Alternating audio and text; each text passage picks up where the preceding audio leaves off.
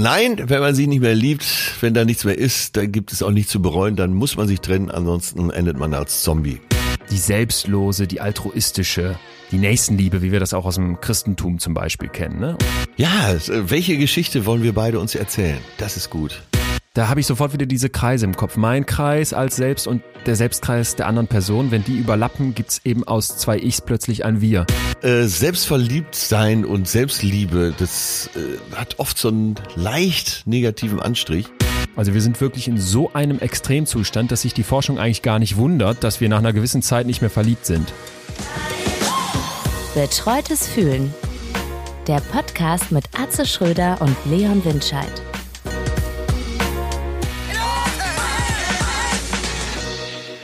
Mann, Mann, Mann, was haben wir Ärger gekriegt, oder?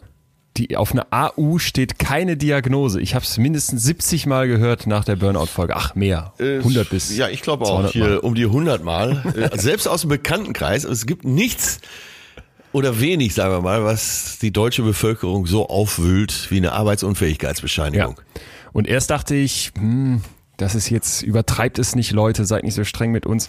Aber dann dachte ich, es ist ein gutes Zeichen, wenn hier so auf die Details geachtet wird. Ja, ist auch ein Geht uns nichts durch.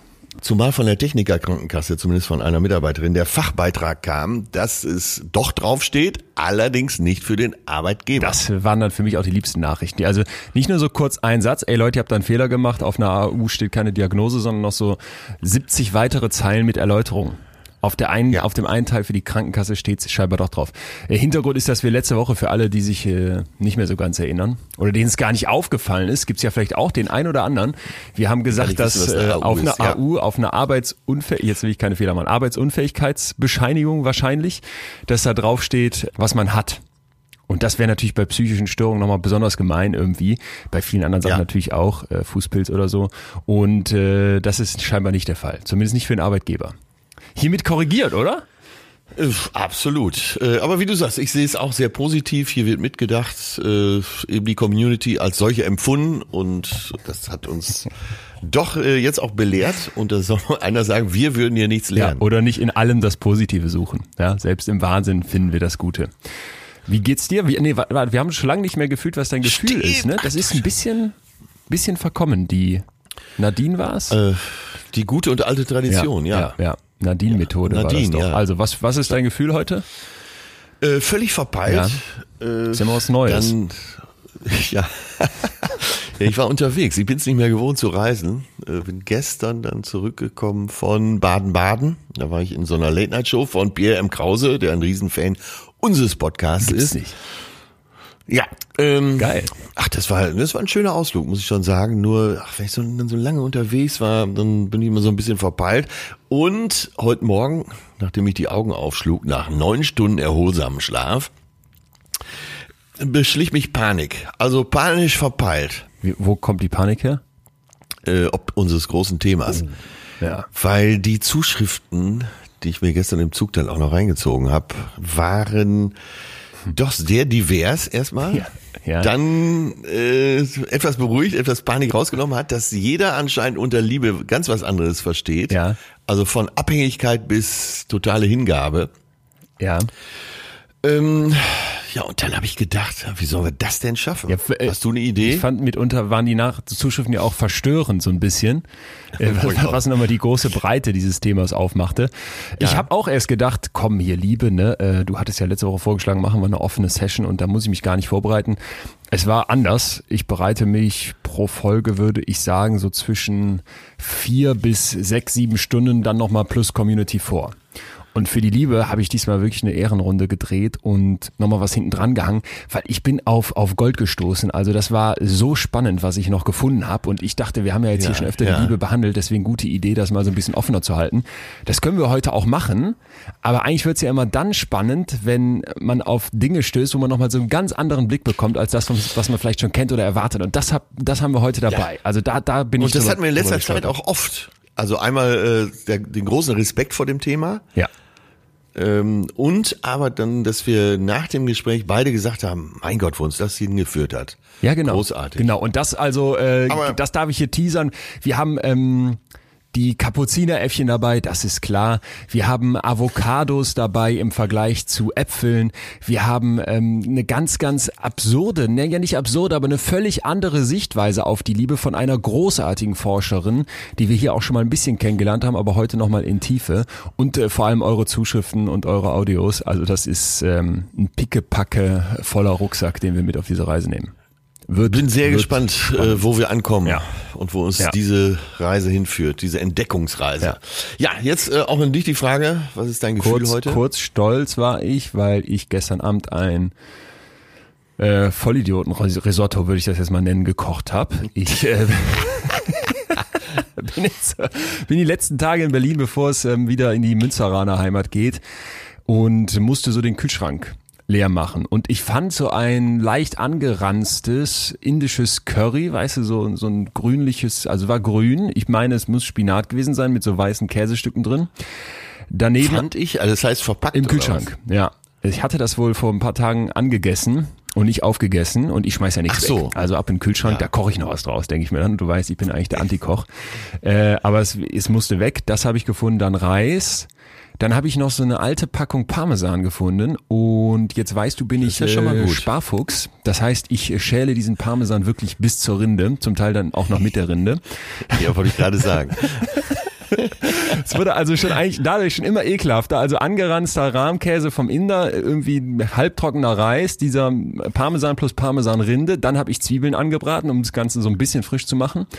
Die Zwiebeln dann mit Olivenöl in diesen Topf, dazu dann den Parmesan, was mir nicht bewusst war, der schmilzt sofort. Also war dieser ganze Topf unten angekrustet mit braunem Parmesan, dann dieser grüne Schmock drauf und zum Schluss der Reis, das habe ich umgerührt und ja. dann auf meinen Teller ge gehäuft. Und was soll ich sagen? Aber du hast nichts mehr erwartet, oder? Äh, äh, ich habe gar nichts erwartet und dachte, das wird gut. Das riecht auch ganz gut, dieser geschmolzene Parmesan, ne? Und irgendwie die frischen Zwiebeln ja. und das und das ähm, native Olivenöl hat richtig beschissen geschmeckt. Also die Parmesanstücke. Inklusive Rinde. Äh, ja, war ekelhaft. Aber äh, nichts wurde weggeschmissen. So. Sehr gut. Dann passt da direkt mein erstes Zitat. Es wird Bitte. heute Zitatze. Es werden viele Zitate ja, kommen heute. Jeder macht es hier auf seine Art. Äh, und das passt genau zum Thema, aber auch zu dem, was du gerade erzählt hast. Und das ist von äh, Oliver Masucci, dem tollen Schauspieler, den ich auch schon auf allen Vieren über die Savoy-Terrasse habe kriegen sehen. Aber egal, er spielt die großen Rollen in Deutschland, die Charakterrollen. Und er hat im Interview gesagt, wenn ich für jemanden koche, ist es ernst. Eine gute Freundin fragte mich, und hast du schon für sie gekocht? Jemanden zu bekochen ist intim, manchmal intimer als miteinander zu schlafen.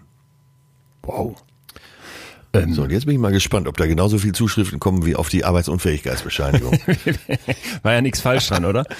Dann, dann sind die Allmanns alle, alle, bleiben die alle in ihren Nestern. Okay, so intim. Ich glaube, so der letzte Teil, oh, äh, intimer als mit nee, jemandem zu schlafen. Kann, nee, nee, sorry ich weiß, wird bei uns auch so zelebriert in der WG. Du weißt, mein lieber Fabian, der Arzt, der bei uns wohnt, der kocht ja wirklich äh, brillant, auch muss ich dazu sagen. Das passt ähm, immer gut, ne? Ärzte und Kochen eigentlich. Ja, ja. hat ja auch, Viele hat ja auch sowas. Äh, du brauchst ja gut feine Finger irgendwie, einen, einen Übersicht, eine Übersicht mit diesen ganzen heißen Töpfen dann.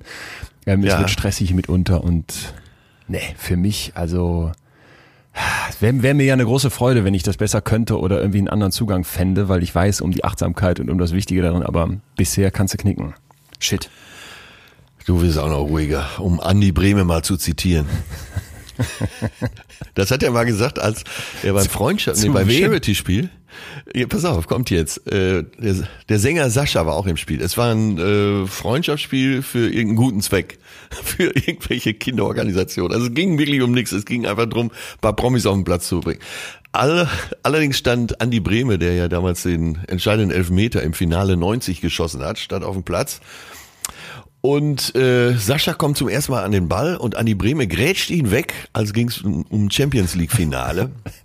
Sascha liegt entsetzt am Boden mit Schmerzen und Andi Breme über ihn und zeigt so mit dem Zeigefinger in sein Gesicht und sagt, du bist auch noch ruhiger. Geil.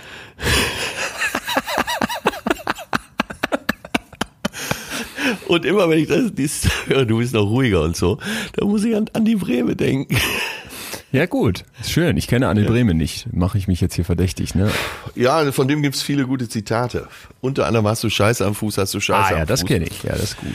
Ja. Fußball haben ja oft gute Zitate, aber ich muss gestehen, mit Fußball habe ich ja leider gar nicht am Hut.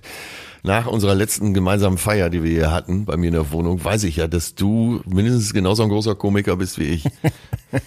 Unsicher. Wenn nicht noch einen Kopf größer. Das ist mir übrigens aufgefallen. Das ist mir übrigens aufgefallen. Wenn du was erzählst, auch noch nach der, der anderthalbsten Flasche Atzelwein, um mal abzurunden, dann hast du das, was du auf der Bühne hast, auch in live. Das war beachtlich zu sehen. Also du kannst so erzählen, dass man denkt, warte, warte, warte, wann kommt's, wann kommt's, wann kommt's, und dann kommt eine Pointe und alle lachen. Das ist schon heftig. Und das ähm, würde ich jetzt auf keinen Fall sagen, dass ich, ich das kann. Also auf keinen Fall so wie du. Das ist, das ist echt krass, das mal zu sehen, was da auch für ein Handwerk hintersteckt, weil du weißt, ähm, genau in der eben anges angesprochenen ähm, intellektuellen Sichtweise, wobei ich ja kein Intellektueller bin, ähm, habe ich ja meine Probleme mit Comedy, aber da merkte man das Handwerk dahinter und auch so diese zwischenmenschliche Qualität, die ich finde, die ja heftig ist. Wenn du so erzählen kannst, dass alle dir an den Lippen hängen am Tisch, das ist doch eigentlich geil. Ach, das macht einfach Spaß dann. Ich habe jetzt in der Interviewreihe, die ich äh, für Nightwash mache, ja. Äh, für einen eigenen Podcast, da ist es so, dass die großen Komiker oder die, von denen man denkt, dass sie schon oder die wahrscheinlich auch sehr erfolgreich sind, doch alle sehr, sehr gut eben auch erzählen können im Privaten. Also ich habe mit einem, darf man sagen, Kollegen, äh, Basti Bielendorfer, ja. der ja äh, sehr erfolgreich ist jetzt als Schriftsteller und eben auch als äh, Bühnenvortragender und Komiker. Mit dem habe ich ein Interview gehabt. Ich musste eigentlich nur guten Tag sagen und dann war es eine Stunde lang dermaßen interessant und witzig, dass ich mich schlapp gelacht habe. Und dann weißt du auch immer, warum die Leute auf der Bühne eben so einen Erfolg haben. Hammer. Ja. ja. Tja. Also äh, Gruß an Basti. Liebe? Sind wir schon startklar? Ich weiß nicht. Ja. Wir, wir tanzen so ein bisschen um den heißen Brei, ne? Weil ja, das ist, ist ja. das ist schwer. Ich, ich habe Angst. Ich habe ich hab, hab auch ein bisschen Angst. Ich starte deswegen mal jetzt selber mit dem Zitat vom Alain de Botton, öfter hier schon gefallen, zeitgenössischer Philosoph, der sagt, die Liebe macht die falsche zur richtigen Person. Ihr Wunder besteht eben darin, dass sie Perfektion aus normalmenschlicher Unzulänglichkeit zaubert. Ich schmeiß das hier mal so als Brecherei. Die Liebe macht die falsche ja, zur ja. richtigen Person. Da habe ich gedacht, das, das ist, glaube ich, ein ganz, ganz wichtiger äh, Punkt, oder? Aber nicht im Sinne von Liebe macht blind, nee. sondern dass man eben äh, einen Menschen liebt und zwar äh, auch in seiner Eigenartigkeit und Unvollkommenheit. Wobei vielleicht nicht blind, aber so ein bisschen sehbehindert, dass du bestimmte Teile nicht mehr siehst. Das haben wir hier, glaube ich, schon mal Jetzt. gesagt, ne? diese Illusionen, die du dir aufrecht erhältst, dass du eben nicht diese unzulänglich, diese normalen menschlichen Unzulänglichkeiten beachtest, die ihr hier nennt, ja. sondern quasi die Perfektion dir aufrundest. Und das ist doch eigentlich ein schöner Effekt, wenn man mal drüber nachdenkt, dass wir hier auch schon oft gesagt haben, dieses Vergleichen mit anderen und dass man sich da immer mit, der, der Finn Kliman hat das mal so wunderschön gesagt, wenn wir vergleichen, dann, ach, dann haben wir immer eine aufgerundete Version der anderen vor Augen. Und uns selber runden wir ab, so ist, ist sinngemäß. Und das finde ich, ist doch bei der Liebe etwas, was auch passiert. Du rundest den anderen auf. Oder nicht? Ja, also ohne dass es weiß. Gerade in diesem Moment, in dieser Sekunde ist es, glaube ich, gerade umgekehrt, dass äh, ich etwas wissenschaftlicher denke und du etwas rosaroter. Ja. Ah, das gefällt mir nicht, wenn man sagt, äh, man rundet das auf. Vielleicht mögen wir einfach irgendwas in uns, unsere Psyche, darum geht's ja, mag diesen Menschen eben auch so, wie er ist. Und das heißt ja nicht, dass du unbedingt was übersehen musst. Ne? Also so beim Aufrunden äh, wirst ja bewusst über irgendwas hinwegsehen. Und ich möchte, oder mir gefällt die Definition besser, dass du diesem Menschen, so wie er ist, eben auch mit seinem Fehler und mit dem hängenden Auge und mit dem nachziehenden Bein und keine Haare und dicker Bauch, äh, wie auch immer, dass du ihn so liebst, wie er ist. Das gefällt mir besser. Okay, krass. Glaubst du denn, dass wir dazu in der Lage sind? Also ich weiß es nicht. Ja. Ich habe immer das Gefühl, vor allem wenn man jemanden tiefer kennenlernt, dass diese Unzulänglichkeiten ja logischerweise da sind. Äh, diese Imperfektion ist ja menschlich. Und dann zu sagen, nee, nee, das sehe ich alles ganz bewusst und liebe ich? Oder ist es nicht eben gerade, dass du sagst, da, da gucke ich drüber hinweg? Ich weiß es nicht. Aber am schönsten ist doch, wenn dir der Mensch, den du liebst, sagt, ja. du siehst mich wirklich. Also das heißt ja, ja schon fast was ist wirklich das, das Gegenteil. Sorry, aber was ist wirklich sehen? Also diese, äh, dass du, äh, dass du ihn gesamt erfasst. Ja, eben, aber äh, du kannst ja mit einer Frau zusammen sein, die, die alle hübsch finden wo alle sagen, mein Gott, was eine, was eine tolle Frau. Und diese Frau sagt dir irgendwann, du siehst mich wirklich. Ich habe es jetzt mal positiv, äh, ja. bewusst positiv umgedreht. Nicht, dass äh, du mit jemandem mit ganz großen Makeln zusammen bist. Und das kann eben auch passieren, wenn jemand hässlich ist und du liebst den. Also nach landläufigen Meinungen hässlich und du liebst den. Ja, nee, klar. Also das, das, das, da sind wir uns völlig einig. Wir sprechen jetzt, äh, jetzt auch immer über die romantische Liebe automatisch. Ja, das stimmt. Ja, das, das, wir können das nicht ergründen, um Himmels Willen. Also jeder, der jetzt erwartet, inklusive uns beiden, äh, dass wir hier nach einer Stunde sagen oder einer Stunde dreißig so Strich drunter, das ist es, kann nicht passieren nee, heute. Auf keinen Fall. Das, das ist ja auch gar nicht unser Anspruch, glaube ich. Es ist doch eigentlich wie immer hier die Idee, mal neue Sichtweisen drauf zu ermöglichen. Und dafür haben wir gleich genau. eine ganze Reihe von Wissenschaft, ähm, hochspannende Definitionsversuche. Aber kennst du das nicht, wenn man sich, wenn man sich ähm, frisch verliebt, okay, dann ist so diese rosarote Brille, dann guckt ja. man über alles hinweg. Und wenn man Witzig, sich dann aber wirklich tiefer kennenlernt oder eben auch, wenn man, wenn man ein, Kind liebt, einen Vater liebt, ein, man kann ja auch gute Freunde sehr stark lieben, dass man ja. dann eben anfängt, diese Person wirklich kennenzulernen, ne? oder sie entwickeln sich auch weiter und man lernt sie neu kennen und merkt dann, ja, ich, ich sehe über dieses, jenes, solches hinweg. Und ja. du wirst zum Beispiel auch immer schöner. Kennst du, findest, hast ja, du sowas nicht auch schon mal erlebt, dass man sagt, man ja, hat sich äh, verliebt ja. und merkt dann jetzt, okay, die Person im Laufe der Zeit, man findet die immer schöner. Obwohl die im, im Zweifel genauso aussieht oder äh, vielleicht sogar ein bisschen weniger schön geworden ist. Das ist ein schönes Beispiel. Und äh, du sagst aber mhm. in deinem Kopf, das rechne ich um. Weil, weil das wollte wollt ich gerade eben sagen, diese Realität zu sehen, du siehst mich so, wie ich wirklich bin, du siehst mich als Ganzes, das ist, glaube ich, dann doch wieder jetzt mal ganz wissenschaftlich drauf geguckt, ein Trugschluss, weil was ist Realität? Du, du empfängst keine einzige Sinnesinformation in deinem Hirn, ja. ohne dass dein Hirn daran rumrechnet und biegt okay, und schiebt also, und äh, ne, äh, zurecht. Ja, ja, dann, äh, das ist ja schon fast wieder ein Riesenthema. Ja. Was ist Realität? Tja. Und gibt es Realität? Ja. ist, auch, ist auch ein Totschlagargument. Lass uns, lass uns Ja, absolut. Das ist so wie, äh, gibt es ein Leben vor dem Tode? Ja, das stimmt. Und wenn ja, warum nicht? Ja. Wir haben so viel von äh, den Leuten da draußen bekommen. Wahnsinn. Ich lese mal einfach mal einen vor, schon mal direkt, der mich ansprang. Ähm, hi, ich bin Lukas und komme aus Berlin. Ich bin 18 Jahre alt und komme bei der Frage, was Liebe ist, immer ins Stocken. Obwohl ich schon ein paar Erfahrungen mit Anziehung und Sympathie gemacht habe, weiß ich immer noch nicht, wie es sich anfühlen könnte oder was mir wichtig ist, wenn ich eine Person liebe. Ja. Das ist doch jetzt die, die ganz die ganz große Palette. Was heißt lieben? Oder? Also es geht ja jetzt hier nicht unbedingt nur um romantisch sein, glaube ich, sondern er spricht auch von Anziehung und Sympathie. Vielleicht in dem Fall, wenn er hetero ist für eine Frau oder homo für einen Mann, aber ich glaube schon, dass Lukas das hier auch breit macht. Ja, es war ja bei den Zuschriften fast keine so wie die andere. Ja. Außer bei denen, wo es um Fremdgehen ging und Betrug. da, da war auch einiges dabei. Ja, ja. Und dann lass uns mal jetzt direkt am Anfang die Gelegenheit nutzen, zu sagen, dass, dass es so viel war, dass wir uns entschlossen haben, übers Fremdgehen eine eigene Sendung zu machen. Ja. Also das würde den Rahmen sprengen. Wir haben uns eben kurz äh, kurz geschlossen, weil es war auch super spannende Zuschriften und es wird natürlich auch immer wieder von uns die Absolution verlangt. Ist das jetzt okay, dass ich hier den Manfred ähm, nach zehn Jahren Beziehung mit einem mit einem Jüngeren jetzt betrüge und so weiter? Aber das äh, ist, glaube ich, wirklich nochmal ein eigenes Thema. Machen wir separat. Heute geht's um um die Liebe als solche.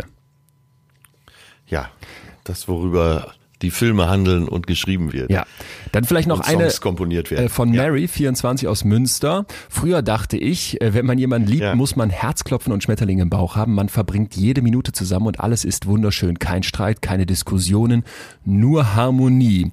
Liebe Mary, das muss lange her sein, hoffe ich mit 24. Doch immer wieder habe ich gemerkt, dass ich genau das nicht fühle.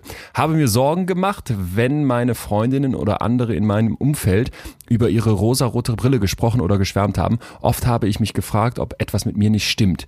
Liebe ich dann meinen Partner nicht? Heute weiß ich, dass viel mehr zur Liebe gehört als Herzklopfen. Es ist die Vertrautheit und Vollkommenheit mit und durch seinen Partner, Höhen und Tiefen gemeinsam durchzustehen, an manchen Punkten zu scheitern, aber immer wieder neu und gemeinsam mit drei Ausrufezeichen aufzustehen. Ja. Ist das so? Ist das so, dass die Schmetterlinge nachlassen müssen. Das haben wir hier, glaube ich, auch schon mal besprochen. Und ist Verliebtsein wirklich, wirklich über diese rote Brille definiert und das Lieben dann in einem nächsten Schritt etwas Tieferes? Das treibt mich ja extrem um, diese Vorstellung, dass du sagst, irgendwann hast du sie oder ihn gefunden, bist dein Leben lang zusammen und musst dafür dieses Knistern aufgeben. Ah, das muss nicht sein. Das ähm, äh, erlebt ja nun mal jeder anders, aber ich weiß nicht. Ach, scheiße, jetzt wird's zu persönlich. Musst du jetzt erzählen. Äh, nee, ich, ich wollte dich gerade was fragen. So scheiße. du weißt jetzt. Was war deine längste Liebe? Oh Gott, du bist viel zu jung dafür. Was war um die Frage? Das zu fragen. Du, äh, was war deine längste Liebe, anhaltende Liebe? Äh, Beziehung oder also Beziehung oder Liebe? Liebe, ne? Liebe, ja. Ja, ist jetzt- ich frage bewusst so. Ist jetzt ja. die Frage, liebt man also liebe ich jetzt meinen Bruder, meine Eltern und meine meine engsten Freunde seit seit Ich möchte ewig? keine Antwort von dir, Okay. habe ich mir gerade überlegt. Ja, danke. Weil das ist einfach zu kompliziert. Ich habe nur letztens von einem Fall in der näheren Bekanntschaft, Freundschaft würde ich sogar schon sagen, gehört, dass äh, er äh, irgendwie oder nee, das beide, es gehören ja immer zwei dazu, einfach nicht Schluss gemacht haben, weil es war alles so bequem in der Wohnung und der Vermieter hat irgendwann Eigenbedarf angemeldet und hat damit deren Beziehung beendet. Nein. Ja. Nein. Das ist ja Äh, total wenn- geil. Wie, und die, war, die haben da einfach führt. nebeneinander gelebt, gemeinsam einsam, Stichwort, oder waren die auch so weit es lief Genau. alles? Nee, die, die waren Ja, schon. ach, äh, okay, auch zusammen in Urlaub gefahren, Nein. aber äh, eigentlich so Liebe war nicht mehr im Spiel, das war eher äh, eine gute WG. Ist das geil. Es gibt, Ja, gut. oder? Gibt's auch. Äh, lass mal eine Audionachricht von Leona einspielen, weil die macht das Thema auch nochmal richtig breit und bringt uns von der Liebe für andere weg. Achtung. Hi Leon, hi Atze, ich bin Leona und möchte einen Gedanken mit euch teilen. Und zwar, Liebe ist das pure Sein. Ich äh, mache die Erfahrung, dass man Liebe ganz, ganz schnell und recht automatisch mit der Liebe zu einem anderen Menschen verbindet, ob jetzt in Freundschaften, Familie, Beziehung jeglicher Art. Aber ich liebe meinen Job, ich, weil er mir Spaß macht. Ich liebe mein Lieblingscroissant, weil es mir schmeckt. Ich liebe Spaziergänge, weil ich dabei frei bin. Und alles hat als gemeinsamen Nenner, dass ich dabei ich bin. Ähm, ich denke, dass Liebe einem wahnsinnig die Türen öffnen kann, wenn man sich an dem orientiert, was man liebt und mehr davon in seinen Alltag einbaut. Was sagst du? Äh, das klingt gut, weil. Ach krass, okay. Ja. Und pass auf, jetzt meine Sichtweise. Bin gespannt. Ich wurde leicht panisch erst und dann habe ich gedacht, naja, guck mal, diese Person, und das habe ich ja immer behauptet, man kann jemanden äh, leichter lieben, wenn er bei sich ist. Und äh, das war ja einfach eine Definition von bei sich sein, was sie gerade gebracht Ja. hat. Äh, es geht ja nicht um Selbstliebe, sondern äh, das zu lieben, was man tut. Und das habe ich da sehr rausgehört. Und jetzt, also so eine Person könnte man doch leicht lieben. Also sie beschreibt ja ihre Liebe zum Leben letztendlich. Und es gefällt mir gut. Ja, also verstehe ich, aber sie sagt ja jetzt, Liebe muss gar nicht zwischen zwei Personen stattfinden, sondern ich kann auch mein Croissant und meinen Job lieben. Und Ja, der Volksmund sagt, niemand braucht jemanden, der jemanden braucht. Und äh, das verspüre ich da. Sie definiert das ja jetzt so, dass sie dann so. äh, nicht jemanden braucht. Aber wenn jetzt jemand daherkommt, der so nach wie Eva Zuhorst und ihr Mann, beides äh, Paartherapeuten und Psychologen. Eva hat das tolle Buch geschrieben, Liebe dich selbst, dann ist egal, wen du heiratest. ja. Und das ist ja so ein ähnlicher Gedanke, den wir hier vorfinden. Sie liebt sich selbst, sie ist bei sich. Lass uns das. Sie liebt sich selbst. Äh, selbstverliebt sein und Selbstliebe, das äh, hat oft so einen leicht negativen Anstrich. Stimmt. Ja. Ähm, aber wenn wir, äh, lass uns das doch mal wenigstens heute dadurch ersetzen, äh, bei sich zu sein und Freude an dem zu empfinden, an seinem Dasein eine Freude zu empfinden. So jemand kann man doch leichter lieben. Ja, krass, ja, ich habe, ich habe, das ist interessant. Diese Ebene habe ich in der Nachricht jetzt gar nicht gesehen. Mein Fokus war direkt auf was ganz anderem. Ähm, Ja. Der wissenschaftliche Quadratschädel mit Scheuklappen, dass ich dachte, okay, sie beschreibt uns hier jetzt Liebe nicht als etwas, was zwischen zwei Menschen stattfinden muss oder für sie auch, glaube ich, gar nicht so im Fokus steht, sondern eben Liebe fürs Croissant und Liebe für den Beruf. Und da gingen in mir so ein paar ja, was heißt Alarmglocken an, aber da kamen große Fragezeichen auf, weil ich so dachte, okay, die Liebe für meine Eltern in Beziehungen, eh, für Freunde und so weiter, die, die könnte ich nicht vergleichen mit der Liebe für meinen Beruf. Gar nicht. Das ist, das findet auf einer völlig anderen, auf einer völlig anderen Skala statt. Wenn die sich jetzt mal richtig verliebt, dann sag ich dir, dann knallt's aber. so.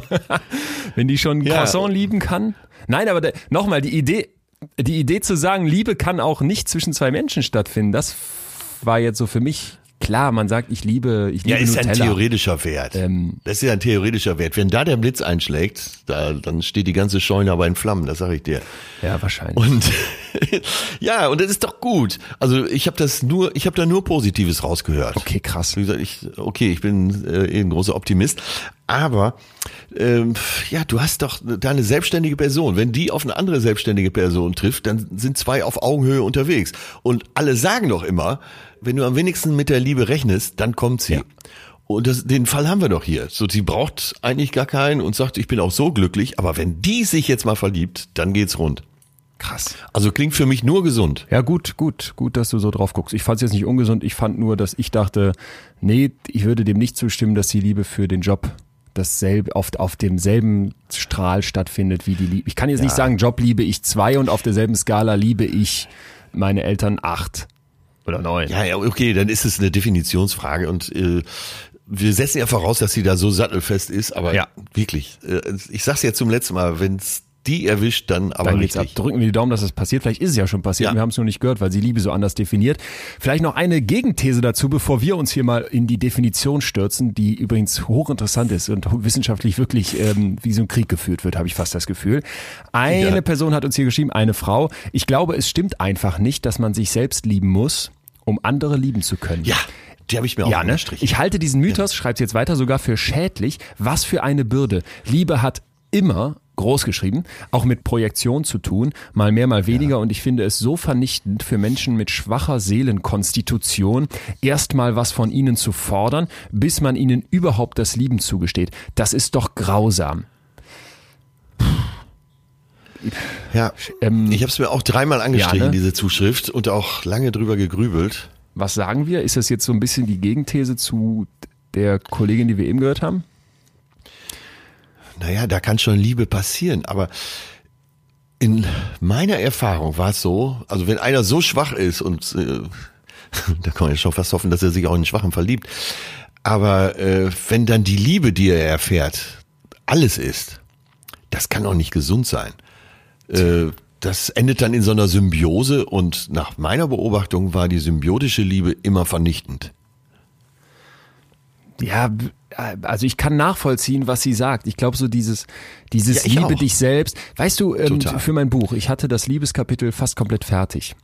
Und dann habe ich im letzten Teil, wo ich so beschrieben habe, was, was kann man denn machen, um über lange Jahre verliebt zu bleiben. Äh, Wie gesagt, darum Ja. geht's in dem Kapitel äh, geschrieben so. Und dann gibt's aber auch noch dieses man muss bei sich selbst sein ne? Und dann habe ich so ein Erich Fromm äh, Zitat noch bemüht wo der eben beschreibt die Liebe für uns selbst und die Liebe für andere ist eigentlich gar nichts an es, es unterscheidet sich im Grunde nicht ne? Und beides ist auch eine Ja. Bedingung füreinander und dann äh, schrieb mir meine Lektorin, die großartige Andi Harthardt, zurück, Leon, das ist ein Riesenfass, was du da gerade noch aufmachst. Und ich dachte so, hä, wieso? Also ähm, das ist doch ein ganz zentraler Ja, Punkt. ne? Und sie meinte, ja, aber die, die ganzen Sachen davor und die ganze Hinarbeitung, die nimmt, die nimmt den Druck aus der Liebe, weil ich, ich hasse das ja, dass das so ein aufgeblähter Begriff ist, ne? Und dass wir den so riesig Ja. hochhängen.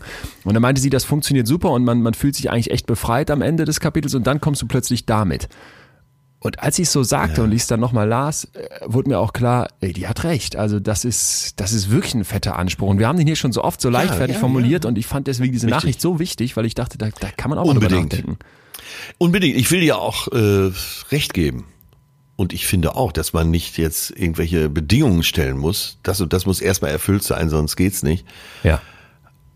Aber man darf nicht vergessen, das ist, äh, die Persönlichkeit gehört ja dazu und alles, was die Persönlichkeit bildet.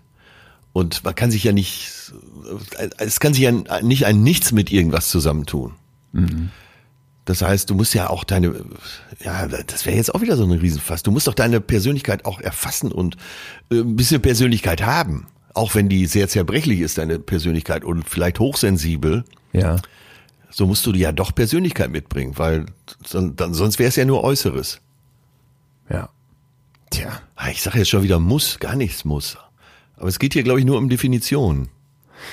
Ja, also das finde ich halt das Spannende, auch wie gesagt in der Vielfalt dessen, was uns erreicht hat und auch, dass wir jetzt hier, ich weiß nicht, die wahrscheinlich vierte Folge zum Thema Liebe überhaupt machen können und dass da sich seit Jahrtausenden die Menschen Gedanken über machen. Also ich habe gesehen, ja. die ersten Liebesgeschichten, die sind 2000 vor Christus geschrieben worden. Ich weiß nicht, worüber sonst so schon damals nachgedacht wurde, also geschrieben, ne, sind überliefert, wenn man so möchte, ja. wo du so denkst, das ist, das ist einfach ein Riesenthema äh, für den Menschen und deswegen ähm, glaube ich, ist jede Pauschallösung, jeder One-Size-Fits-All-Ansatz ist natürlich sowieso zum Scheitern verurteilt, wie eigentlich immer in der Psychologie. Und aber so dieses, auch was Menschen für unterschiedliche Zugänge finden, ist, ist einfach auch krass zu sehen.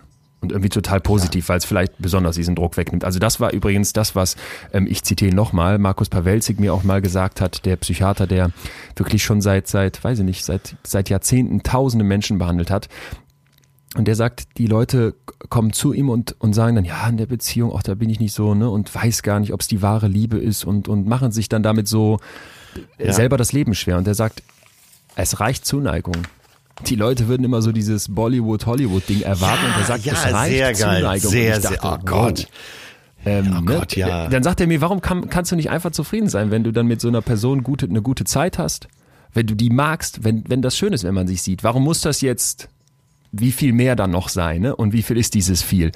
Und da dachte ich, jo, da ist auch. Oh, das habe ich mir gerade aufgeschrieben. Ach Gott, der Markus Pawelczyk. wenn er nicht so viel, wenn er nicht so viel zu schlau wäre hier für uns beide, müssten wir den mal einladen. Aber ich kann dir sagen, das ist ein Intellektueller, ein echter. So, jetzt aber lass noch mal, lass mal klären. Die Definition von Liebe. Äh, genau. Was sagen die Experten? Die Definition, genau. Und das ist jetzt wirklich unsere Eingangstür ja, zu dem Thema. Eigentlich. Die Definition. Und wir haben jetzt zwei ganz unterschiedliche Definitionen gehört. Und äh, lass uns äh, versuchen, dass wir uns dem Thema mal nähern und der Definition. Also es gab einen Rubin 1970, 1973, Ruben. da hat er so als äh, Sozialpsychologe angefangen, ähm, die Liebe äh, mal wirklich wissenschaftlich sich anzugucken. Und dessen Ziel war als erstes mal zwei Konzepte voneinander zu unterscheiden, und zwar die Liebe und das Mögen. Liking.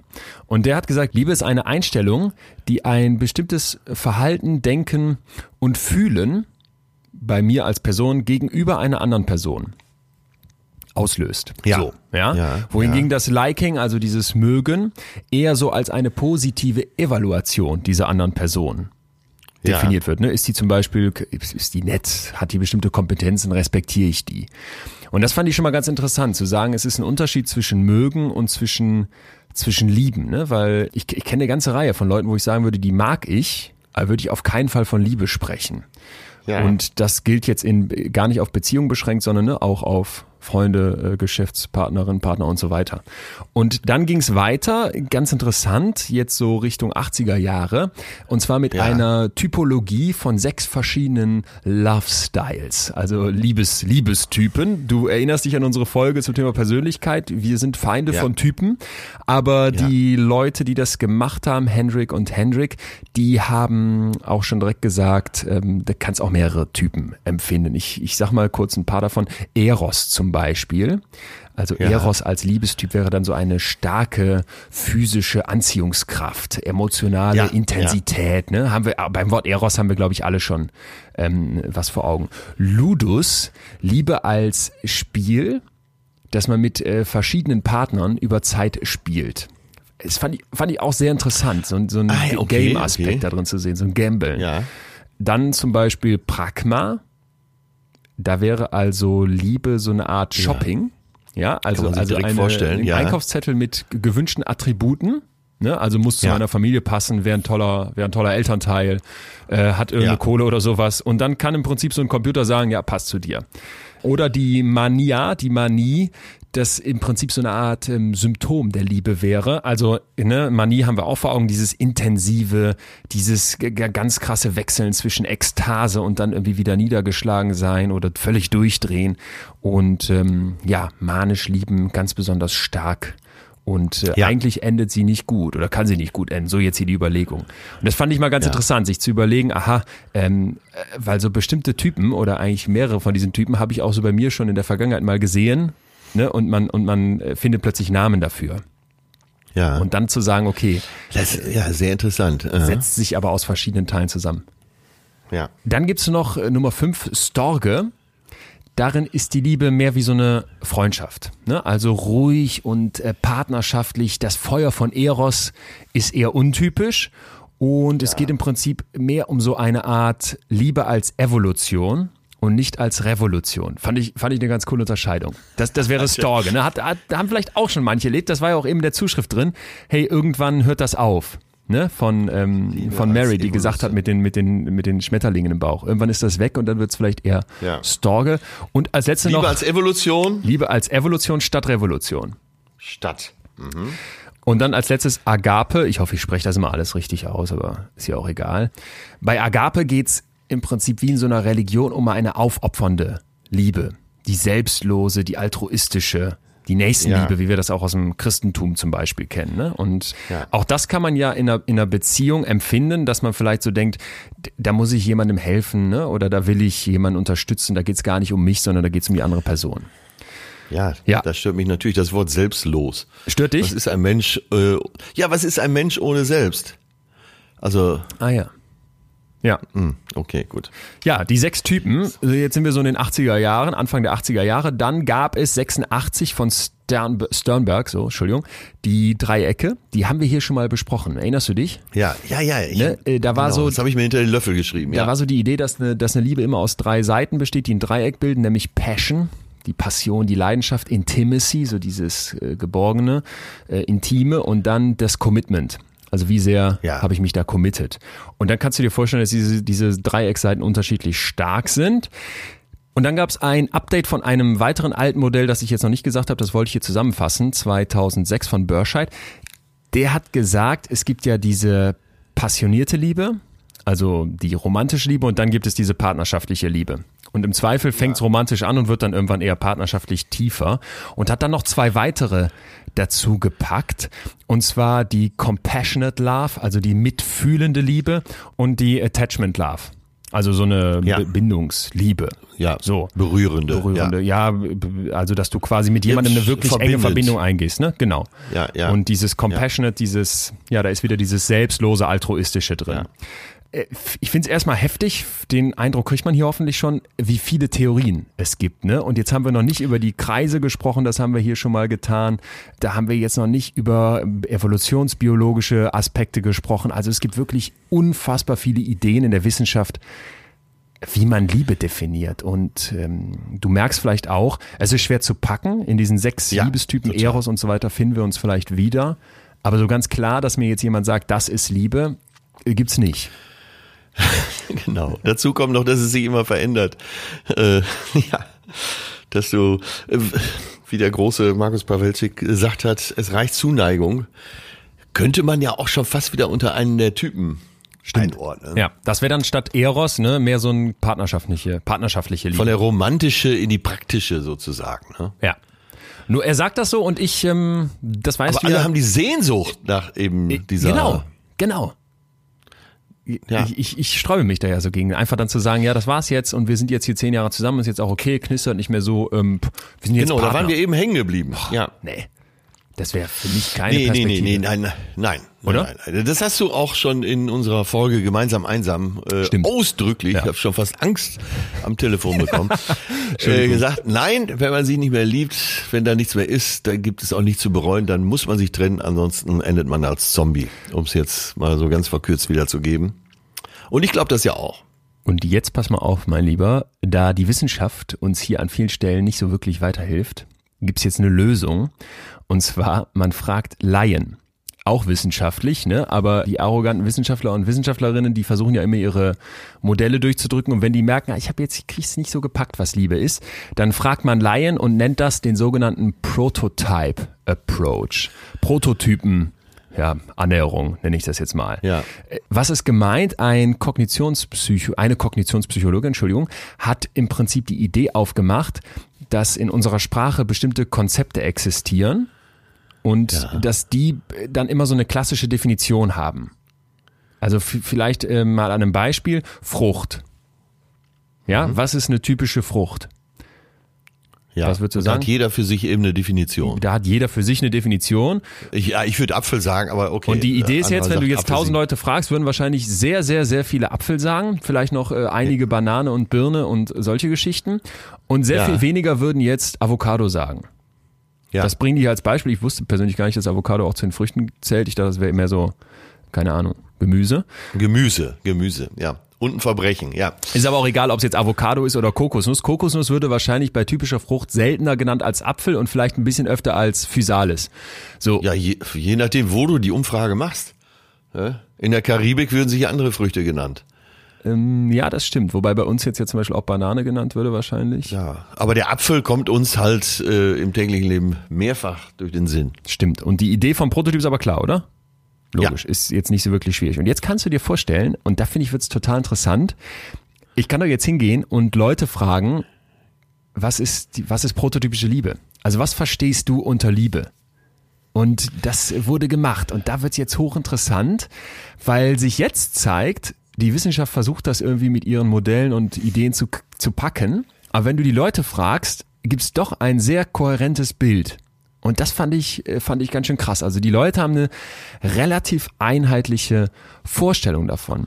Haben Sie denn, du hast jetzt gerade äh, zweimal eine Frage gebracht. Äh, einmal, dass die Leute gefragt haben, was ist Liebe oder was stellen Sie sich unter Liebe vor? Und haben Sie die, die das beides gefragt? Genau, es wurde, es wurden, es wurde jetzt, hat, nicht, es hat jetzt nicht nur ein Wissenschaftsteam das gemacht, sondern zig Teams Ja. und mit verschiedensten Fragen und ich gebe mal so ein bisschen einen Eindruck davon.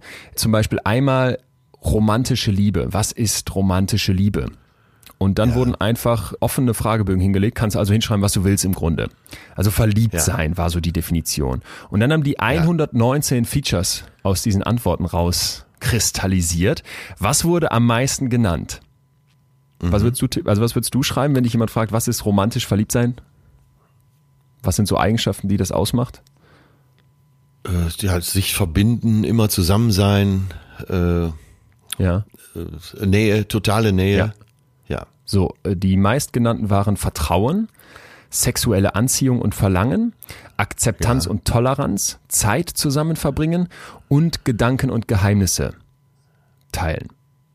Ja. So, und die Features, die am wenigsten genannt wurden, war, waren dann unter anderem so ein Gehorchen und sich unterordnen, den anderen kontrollieren oder auch Anbetung und so eine ja, Liebkosung. Was ich ganz interessant fand, weil das hätte ich auch gedacht, dass man jetzt in diesem echten Verliebtsein sowas vielleicht ja auch an manchen Stellen Krankes noch gar nicht hat, oder? Ja, stimmt. Übrigens die am wenigsten genannten, also das waren jetzt gerade die, die so selten genannt wurden, jetzt kommen die, die wirklich fast gar nicht genannt wurden. Das wären so die, die Dark Side der romantischen Liebe. Also zum Beispiel egoistisch sein, kontrollieren, lügen, Ja, Täuschung ja. etc.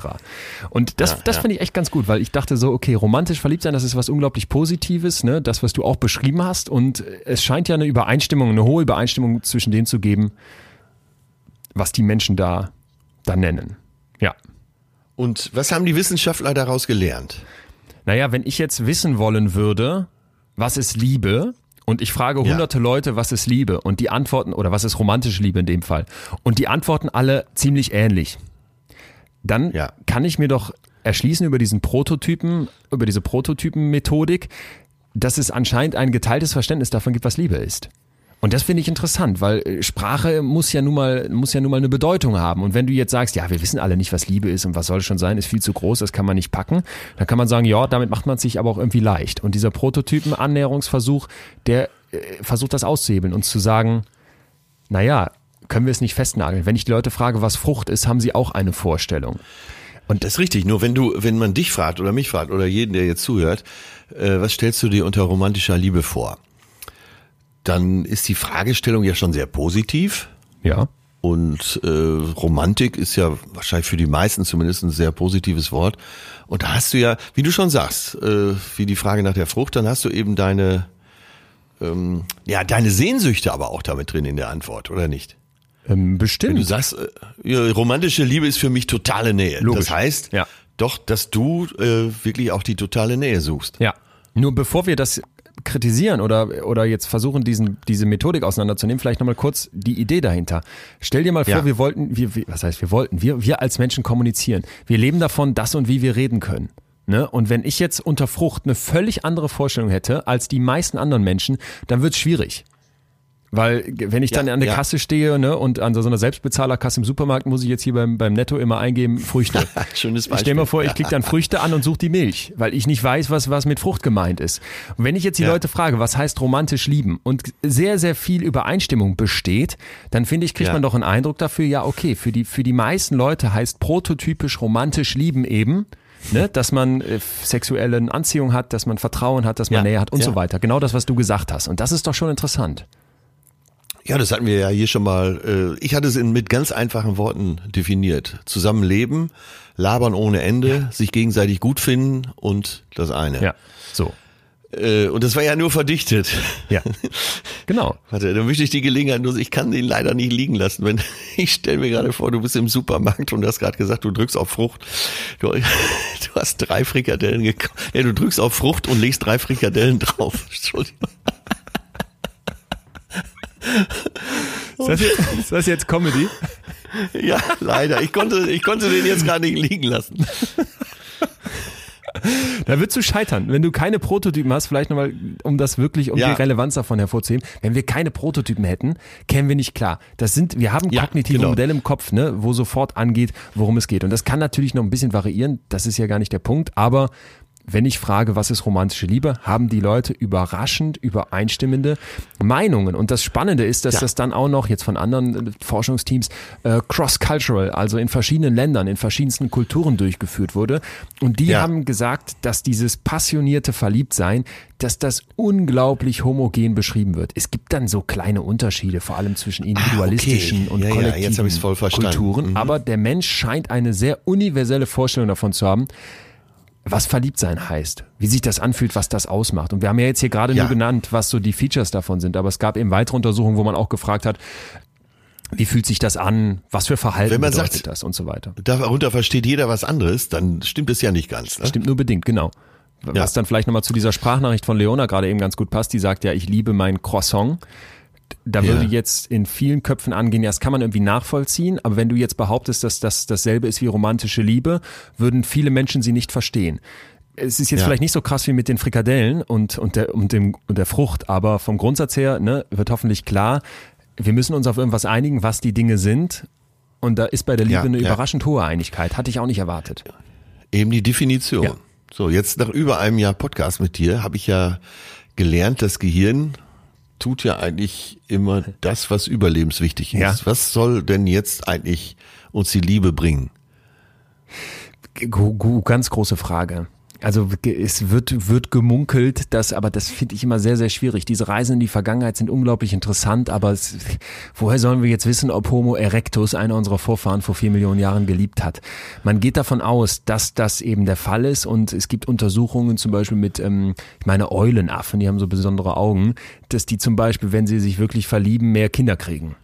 Äh, ja. Aber ich, ich tue mich da schwer. Ich finde, man hat so eine Vorstellung davon, dass ja, soziologisch äh, könnte man sich das ja schnell erklären, genau. dass man sagt, genau. äh, über die Liebe bleibt man zusammen und als Paar, äh, nämlich jeder mit seinen Skills, die typisch Mann, typisch Frau hat, hat man höhere Überlebenschancen. Wärst du jetzt aber mal evolutionär gedacht in der Lage, auf dem Oktoberfest oder an Karneval, wenn es dann wieder stattfinden darf, zu sagen, heute bleibt die Liebe mal Sehr im gut. Schrank, äh, der Samen muss ins Volk, dann würdest du im Zweifel äh, mehr von dir auf dieser Welt haben und das wäre doch dann wieder ein Gegenargument. Also du merkst schon, das ist nicht ganz einfach zu sagen.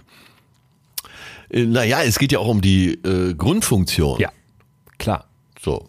Ich, ja. ich habe aber gleich, ich habe, fällt mir gerade ein, ich habe gleich was für dich. Du erinnerst dich ja. an Barbara Fredrickson, die ich hier mal zitiert habe, mit ihrer Broaden and Build Theory, ja. erweitern und aufbauen Theorie, die versucht zu erklären, warum haben wir eigentlich positive Gefühle?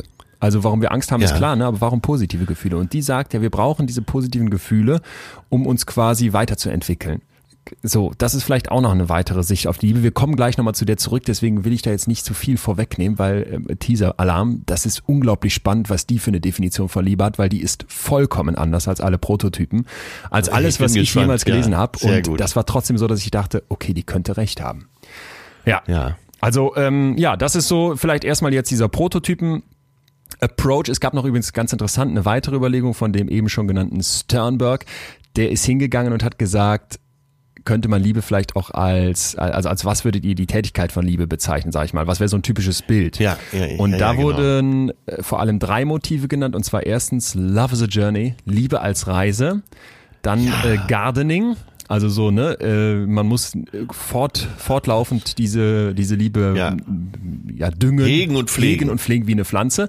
Und dann Democratic Government, also demokratisches Regieren. Zwei Partner teilen die gleiche Macht.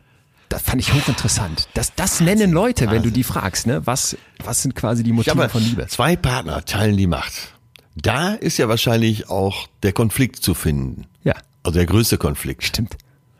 Darüber kommen, äh, kommt der ganze Stress. Dass man so allein ist ja klar, sagen, nennen ja auch immer wieder äh, Leute, die sagen, dann war ich alleine und konnte wieder machen, was ich wollte. Das genieße ich sehr, dieses Alleinsein. Und zu zweit musst du dich arrangieren. Und gerade, wo musst du dich am meisten arrangieren? Bei der Macht. Komplett.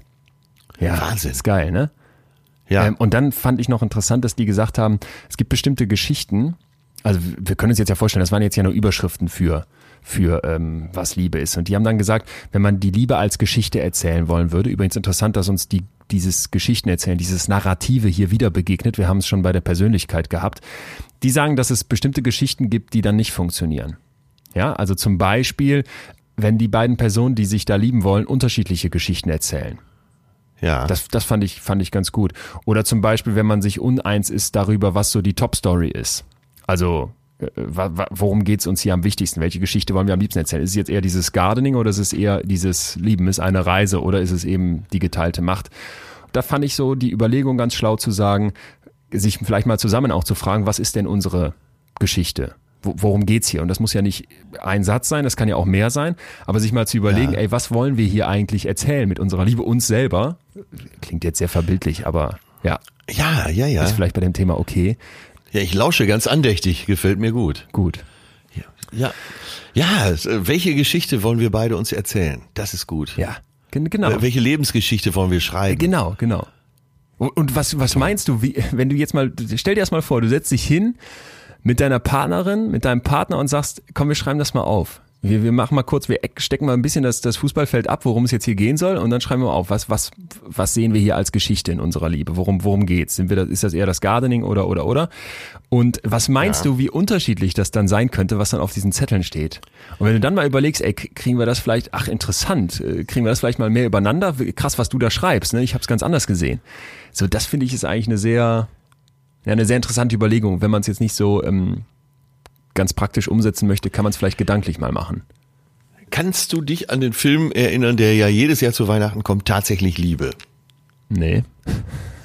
Wo also, Ich kenne, sehr ich kenne diese Filme alle nicht. Die äh, Pretty Woman, Ja, den Dirty empfehle ich Dancing dir aber jetzt mal bitte, ganz bitte, dringend. Bitte, bitte, Das ist eine, ist auch sehr lustig, aber ist eine romantische Komödie. Das, wenn, allein wenn du die Besetzung siehst, äh, denkst du, du kannst nicht so viel äh, Stars in einem Film zusammengebracht haben. Sie sind alle dabei. Hugh Grant, Billy Bob Thornton, Liam Neeson, äh, Keira Knightley, Colin Firth, Shayla Allen und so weiter. Emma Thompson, Alan Rickman, selig, ähm, Bill Nighy. Äh, Ey, du musst diesen Film sehen. Und am Anfang des Films, und darauf wollte ich eigentlich hinaus, ist so ein Zusammenschnitt, so von Interviews mit Paaren, jungen Paaren, älteren Paaren, gleichgeschlechtlich, hetero. Alles dabei. Und alle erzählen so ganz kurz mit leuchtenden Augen, wie sie zusammengekommen sind, was die Liebe ausgemacht hat. Ach, und dann hat er das gemacht, hat er das gemacht. Und am Anfang fängt man an, diese Geschichte zu schreiben. Und die Anfangsgeschichte ist immer toll. Und dann ist das passiert. Und meistens erzählen auch alle mit voller Leidenschaft und Begeisterung und Enthusiasmus davon. Und äh, ja, dann nimmt die Geschichte, die Geschichte flacht dann ab, wenn es nicht geklappt hat. Und deshalb fällt mir das so gut. Gefällt mir das so gut, wenn du sagst, äh, ja, gemeinsam die Lebensgeschichte oder gemeinsam eine Geschichte schreiben. Krass. Okay, ich habe hab diesen Film noch nie, noch nie gesehen. Bitte, Noch nie mal was von gehört. Ich habe gerade mal parallel das Poster gegoogelt, auch noch nie gesehen. Krass. Deswegen bin ich so, inter- wenn du mal Netflix anmachst, wir haben, wir teilen uns das natürlich in alter Parmesanrand-Manier. Und äh, Ja. da sind auch, ist unter anderem auch Annika dabei, eine Freundin von mir. Und wenn ich dann mal ähm, versehentlich quasi bei der Auswahl am Anfang in deren Profil klicke statt in meins, es ist so krass, wie anders das aussieht. Bei mir sind nur so ganz Ja. heftige Filme, äh, so, ne, äh, der Equalizer und äh, irgendwelche Mafia-Klassiker. Und bei ihr dann Ja. genau sowas, wie du gerade beschreibst. Ey, bitte schau dir mal, der ja, passt so zu unserem Mach ich, mach ich. Hiermit versprochen. Äh, so, an alle da draußen, bitte äh, nötigt Leon tatsächlich ja. Liebe, Love Actually ja. äh, im Original zu, zu schauen. Jetzt da können wir uns hier darüber unterhalten. Ja. Mache ich. Gott, darf ich noch, darf ich noch eine Sache dir sagen, die mich auch so gecatcht hat hier aus dem wissenschaftlichen Teil, bevor wir vielleicht nochmal Richtung Zuschriften und Praxis kommen. Wir werden wieder nicht alles schaffen. Nein, wir schaffen, wir schaffen ja hier nie alles. Das ist, das ist auch gar nicht mehr, das ist auch mittlerweile äh, Konzept quasi. Und zwar The Essentialist Approach. Also Approach übersetzt ja. jetzt ab jetzt nicht mehr Essentialist. Was ist essentiell? Was ist essentiell für, in dem Fall jetzt wieder romantische Liebe? Du merkst schon, das ist so ein bisschen der Fokus in der Forschung. Wenn ja. du die Leute fragen würdest, gibt es ein Feature, eine Sache, die nicht fehlen darf in romantischer Liebe, glaubst du, dass dann viele dasselbe nennen? Warte, ich überlege gerade mal, was ich nennen würde. Ja, das wäre meine nächste darf. Frage. Eine Sache darf. Also ich sage, es, ist, es, ja, es ist auch da wieder eine hohe Übereinstimmung und jetzt darfst du ja. selber vermuten, was es sein könnte. Ich wäre, glaube ich, nicht, ja, wobei vielleicht auch was Verwandtes, aber nicht jetzt wirklich auf das, was dann scheinbar alle sagen. Oh Gott, ey, ich weiß, hoffentlich, hoffentlich liebe ich, liege ich nicht so falsch. Äh, die Nähe, von mir aus auch totale Nähe, aber Nähe groß geschrieben. Ja, stimmt nicht. Das mhm. Essentialist-Feature, das identifiziert wurde, ist Investment ins Wohlbefinden des anderen. Wenn das fehlt, sagen die Leute, spricht man nicht von romantischer Liebe. Und das fand ich so krass. Also sie legen den Szenen vor ne, und sagen, hier so und so sieht diese Beziehung aus und das und das macht die Beziehung aus. Und wenn das dabei nicht vorkam, dann sagen die Leute, das ist keine, das ist keine romantische Liebe, das ist irgendwas anderes. Das ist eine freundschaftliche Beziehung oder das ist auch ein Ausnutzen. Kannst du dir ja eine ganze Reihe von Möglichkeiten vorstellen. Investment ja. ins Wohlbefinden des anderen. Dann lieben sich zwei Menschen romantisch. Sagen viele Leute, so muss man es ja formulieren. Und kannst du dem folgen? Was hättest du geantwortet? Jetzt, wo ich das lese, dachte ich sofort, yo, das ist es. Das ist es echt. Ja. Also äh, finde ich in einer romantischen Liebe füreinander da sein und, und du sagst ja, dieses Selbstlose wollen wir eigentlich nicht. Finde ich auch okay, aber irgendwie sowas, weil man so, weil man ja so sehr Ich habe ja überzogen. Ich habe ja selbstlos gleichgesetzt mit se sich selbst aufgeben. Okay. Das will ja, ja keiner. Nee, nee. Selbstlos einfach, dass du äh, ja ohne auf deine eigenen Bedürfnisse in dem Moment, begrenzen wir es auf den Moment, Rücksicht zu nehmen für den anderen was tust. Ja. ja. Nee, also ich glaube, dieses ja, sich für den, für den anderen was tun oder ein Interesse, man muss ja eher sagen, ein Interesse daran haben. Warum sollte man etwas investieren? Ja, weil man, weil man irgendwie ein Interesse verfolgt. Und wenn du ein echtes Interesse daran hast, dass es dieser anderen Person gut geht, da habe ich sofort wieder diese Kreise im Kopf. Mein Kreis als Selbst und der Selbstkreis der anderen Person. Wenn die überlappen, gibt's eben aus zwei Ichs plötzlich ein Wir. Und dann habe ich ein echtes, ganz generisches Interesse daran, dass es dieser anderen Person gut geht. Und das wäre für mich romantische Liebe. Deswegen, ich glaube, ein bisschen überlegen wäre ich vielleicht doch drauf gekommen. Ich weiß nicht, ob ich es genauso formuliert hätte, aber in die Richtung. Ah, ich, ich muss noch drauf rumkauen. Aber wird ja mit dem übereinstimmen, was ich am Anfang als Zitat von Oliver Masucci gesagt habe, äh, andere zu bekochen. Das ist jetzt ein ganz kleines Beispiel, kommt, geht aber in dieselbe Richtung. Wäre in meinem Fall nicht so, ja. aber ja. Hier, es gibt es gibt Gammelrisotto. Es war ja nicht mal Risotto-Reis. Äh, ja, mich hat mal äh, eine Person bekocht, die ich sehr geliebt habe, ganz am Anfang und hat Rosenkohl gemacht und irgendwie war aber noch jede Menge Spüli im Topf, das war nicht aufgefallen. Dann hat äh, diese Frau mir gegenüber gesessen und hat gefragt, na, wie schmeckt's? Und äh, ich konnte es kaum runterschlucken, so schlimm war's. Und ich habe gesagt, wunderbar. Und hat's den Schaum vom Priel in dem Mund. Ich hatte Schaum vom Mund und hab's auf die Liebe geschoben. Siehst du? Da hast du ja. dich, ähm, hast du gelogen. Da war ich dann selbstlos. Ja, selbst, oder? sehr selbstlos, das stimmt. Ja, finde ich echt. Beide selbstlos. Okay, gut. Äh, lass ja, uns mal noch eine doch. interessante Zusa Zuschrift hören, wo wir, glaube ich, wieder sehr, sehr praktisch werden. Also die, ihr merkt alle da draußen und du ja auch, ähm, Atze, dass äh, das Selbst ist nicht ich. ganz einfach mit dieser Liebesdefinition äh, aus wissenschaftlicher ja. Sicht, obwohl aus rein praktischer Sicht die Leute überraschend einig sind. So. Und wir haben ja jetzt ein Würdest du denn sagen, dass die Liebe ein Phänomen ist? Heißt? Äh, ja, das ist, äh, dass wir keinen echten Einfluss darauf haben. Es gab, äh, das war ein sehr viel zitiert, äh, gelesenes und zitiertes Buch, äh, als ich noch so in deinem Alter war. Peter Lauster, auch Wissenschaftler und Psychologe, der hat ein Buch geschrieben, Die Liebe, äh, Unterzeile Erklärung eines Phänomens. Ah ja. Hab das Buch zweimal gelesen damals. Ach so, Phänomen so im Sinne von äh, wie, wie, ein, wie ein Wetterleuchte, wo du keinen Einfluss ja, hast. Ah, okay. Genau. Äh, nee, sehe ich ja. ganz, ganz anders.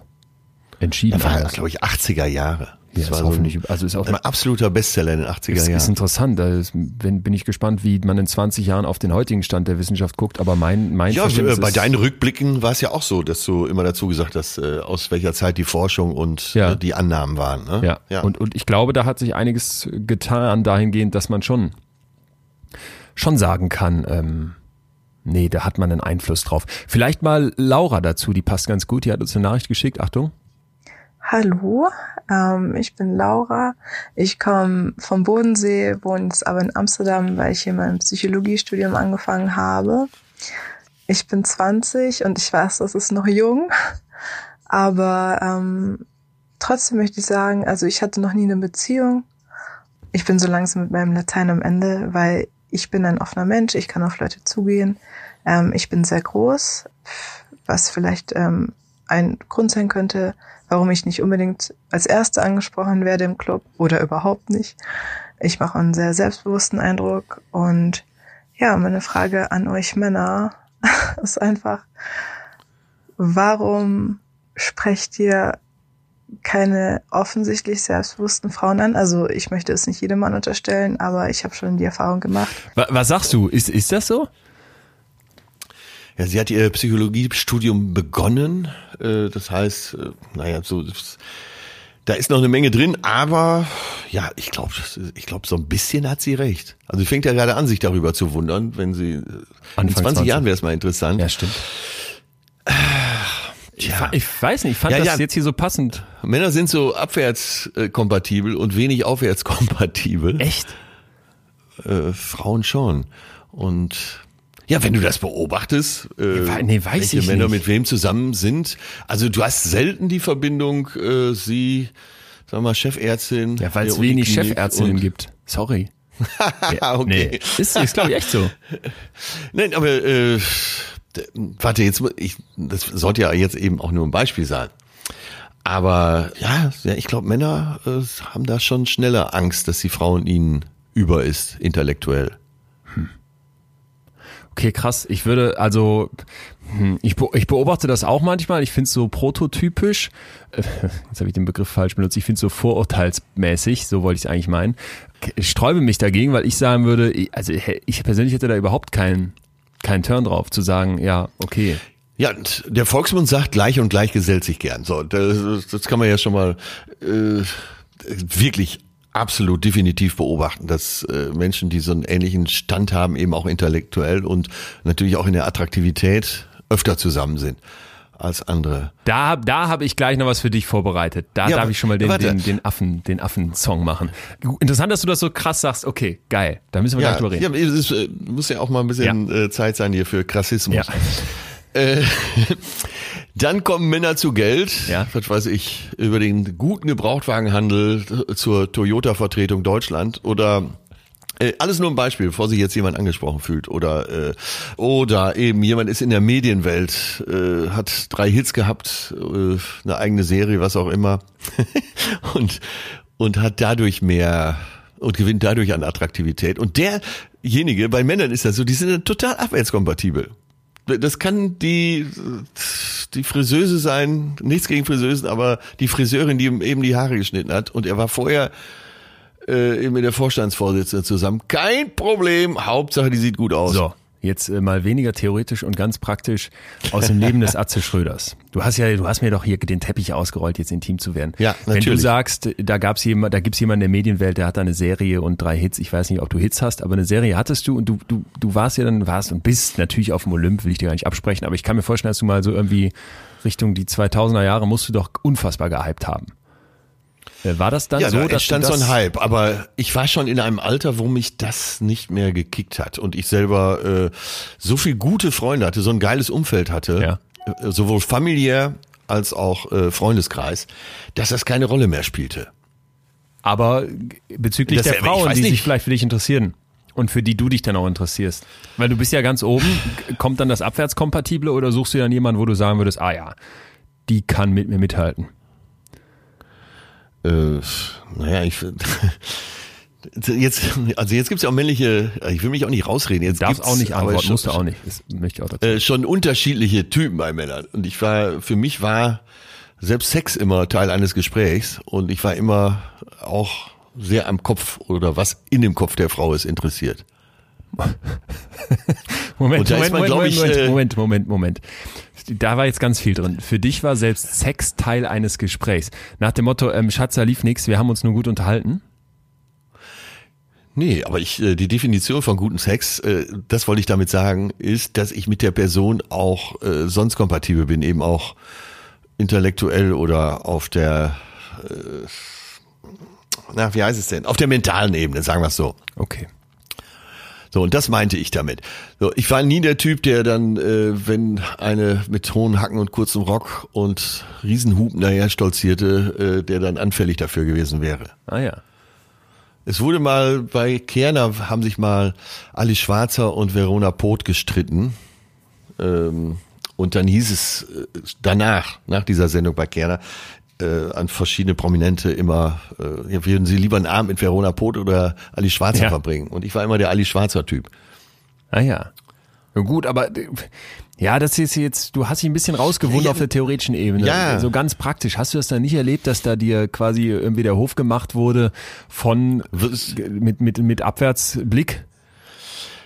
Muss doch, wenn du so ein Star bist. Und Ja, natürlich, natürlich, Ja, hat, okay. äh, natürlich, ja klar. Ja. Äh, also wenn ich hier ein Geständnis hinlegen soll, dann kann ich, der äußerste Fall ist, dass du dann schon mal denkst, ei, ui, das wäre aber jetzt eine Sünde wert.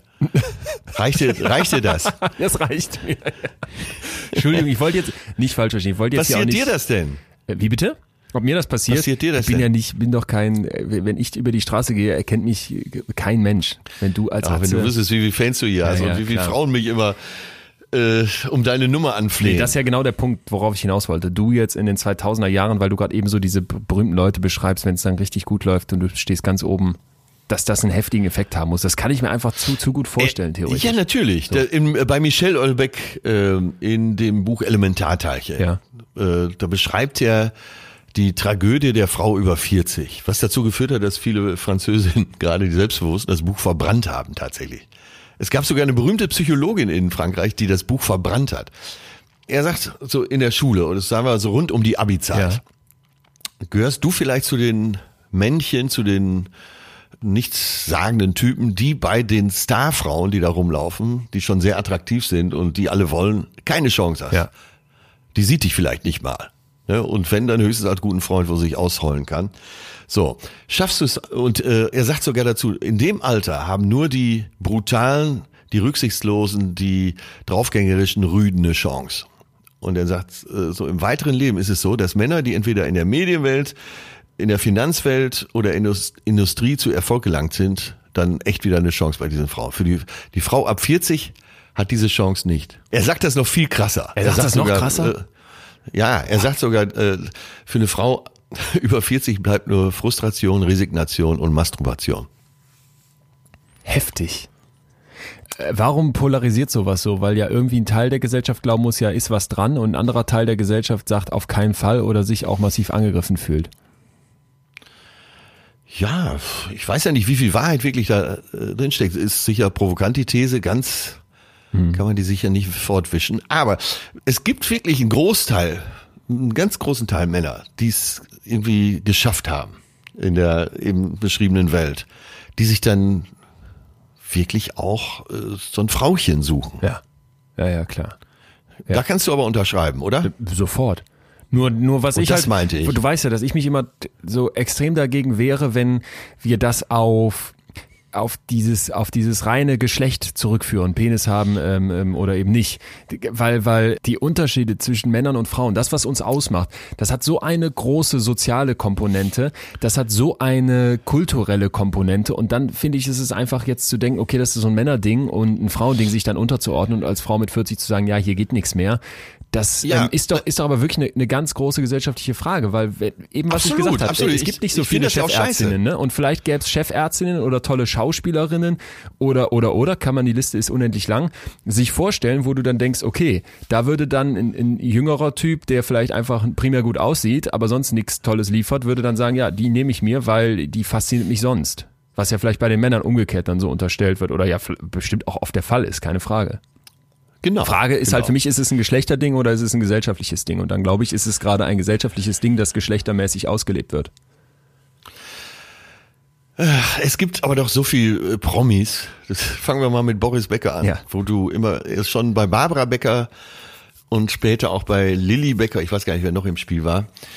Da hast du doch einfach nur gedacht, lass es Liebe sein. Können wir es so kurz machen? Ja. ja, ist gut. So, so wenn, ja. wenn der Fliesenleger gewesen wäre oder Postbote, Glaubst du, Barbara Becker oder ja. Lilly Becker wären mit dem zusammen ja, gewesen? Ich, alles gut, abgehakt.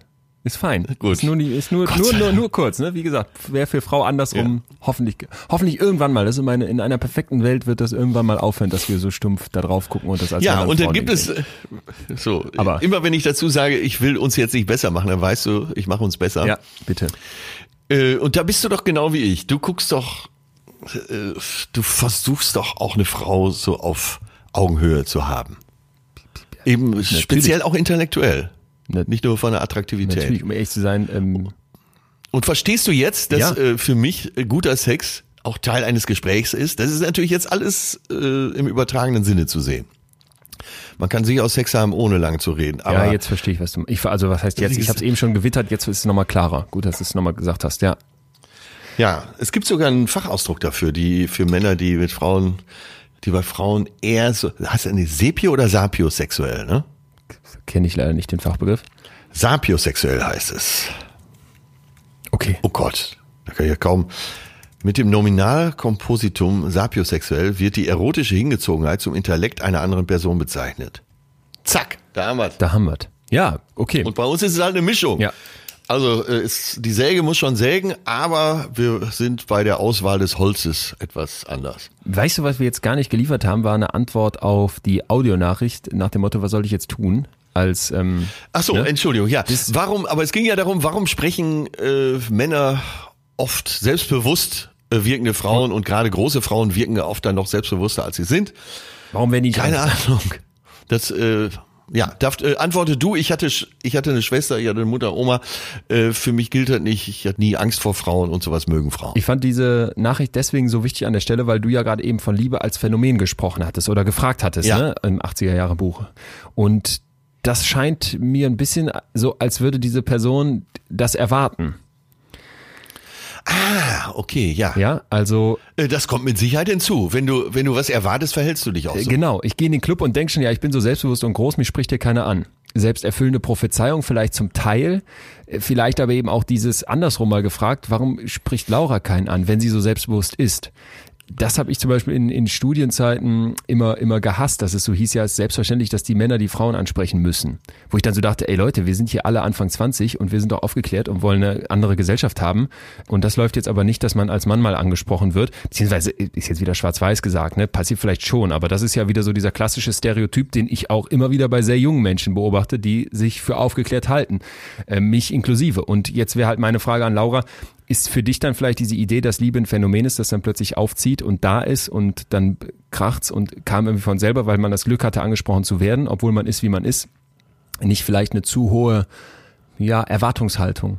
Es gibt, es gibt so eine wunderschöne Idee und zwar die Körbeübung. Du musst in einen Club gehen oder eine Bar oder wohin auch immer, wenn du damit so Schwierigkeiten hast, mit Leuten in Kontakt zu kommen und hast quasi die Mission, dir eine Abfuhr nach der nächsten einzuhandeln. Und gerade wenn du denkst, dass das auch so kommen wird, spielst du natürlich relativ locker auf und wirst dann ganz schnell feststellen, Moment mal, das passiert aber nicht. Und dann lernst du um, ne? Dann lernt dein Hirn um. Und vielleicht, Laura, wäre das ein Ansatz für dich, dass du sagst, ich drehe den Spieß jetzt mal um, statt aufs Phänomen zu warten mache ich das ja zu etwas, was man wenigstens mal ein richtig guter Tipp von dir schaffen kann. Ist? Scheiße, dass ich nicht drauf gekommen bin. Ja, aber wäre schon fast eine Sondersendung. Warum sprechen Männer selbstbewusste Frauen nicht an? das gibt's doch alles gar. Ich stelle mir vor, ich komme jetzt da. Äh, wie heißt euer bester Club? Natürlich Amp. Das Amp. Ich komme ins Amp, da steht äh, Laura, okay, jetzt okay, bin ja streng genommen ein bisschen. Äh, nehmen wir mal den jüngeren Atze. Ja den 30-jährigen Atze, kommt zu Laura. Ich schaue so hoch und sage, hey Baby, lass uns nach Las Vegas reiten, die Sonne putzen. Und die sagt, verzieh dich kleiner. Würde, fändest du sie dann nicht noch viel anziehen? Da ist es nicht viel, viel. Total. Ja, ne? Ich würde, ich würde, da würde ich nicht wieder weggehen. So, lass uns, lass uns weiter reiten. Wir sind, das ist ja hier wieder alles Wahnsinn, was hier, was hier sich auftut. Äh, Maggie. Leon, wir werden das heute nicht schaffen. Müssen wir doch nicht. Müssen wir, wir sind stressbefreit. Wir gehen hier locker durch, gucken, wie weit wir kommen, aber ich möchte unbedingt zur Barbara Fredrickson kommen und dieser Theorie, die sie zur Liebe hat, die so ganz anders ist. Und dazu passt eine Nachricht von Maggie, die nach der rosaroten Brille fragt. Ja. Hallo, mein Name ist Maggie und mich würde interessieren, was es mit der rosaroten Brille auf sich hat. Also am besten bitte ganz wissenschaftlich erklären, weil ich könnte mir gut vorstellen, Sehr gut. und ich hoffe es auch ein bisschen, dass es dafür Gründe gibt, dass viele Menschen am Anfang bestimmte Warnsignale nicht sehen, wo man dann im Nachhinein sich denkt, wie konnte ich nur? Jo, jo, jo. Genau, weil manche sagen ja auch, verliebt sein ist ein bisschen so wie auf Droge sein. Deswegen würde mich besonders der wissenschaftliche Aspekt interessieren. Krass, kennst du das, dass du am Anfang denkst, du übersiehst Dinge? Ja. Dieses Blindsein, was wir ja, am Anfang ja, ja. ja, ne? Wir haben ja hier auch schon mal über Liebeskummer gesprochen und da hast du ja schon mal wissenschaftlich untermauert, dass eben äh, dieselbe Hirnregion angesprochen wird wie bei Drogen, wie jo. bei Heroin. Jo. Ja. Äh, ja, äh, Herr Doktor, übernehmen Sie. Also in dem ventral-tegmentalen Areal.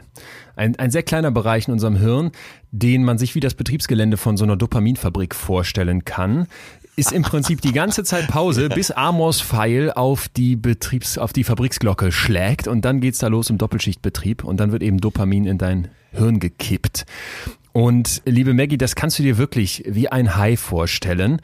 Du bist im Rausch, du bist komplett im Rausch und in diesem Moment ähm, wirkt nicht nur das Dopamin, was, was viele glauben, sondern es kommt auch Cortisol dazu, ein, ein Stresshormon. Du bist maximal mit Energie versorgt, du kannst eigentlich nur noch von Luft und Liebe leben und ich finde, wenn man sich das mal so vorstellt, ne, dass man wirklich wie so ein Traumtänzer High im Rausch ist und gleichzeitig alle Energie zur Verfügung hat, kaum noch schlafen muss, essen braucht man eigentlich auch nicht, wird auch klar, dass der Organismus das nicht lange durchhalten kann. Also wir sind wirklich in so einem Extremzustand, ja, dass ja. sich die Forschung eigentlich gar nicht wundert, dass wir nach einer gewissen Zeit nicht mehr verliebt sind oder uns nicht mehr so verliebt fühlen, fühlen wie mit den Schmetterlingen im Bauch. Und ja. äh, vielleicht wird hier klar, dass im Prinzip dieses äh, Verliebtsein dann tatsächlich auch blind macht. Ja, das ist, das ist, wenn man das mal so berauscht berauscht meint, ne? so als würdest du mit, mit drei Promille Auto fahren wollen. Ja, und, ja, und in der Evolution ging es ja erstmal um Befruchtung. Dürfen wir uns auch genau. nichts vormachen. Erstmal geht es um Erhaltung der Art. Ja. So, und da ist es natürlich ganz fantastisch, wenn du am Anfang maximal belohnt wirst für los geht's.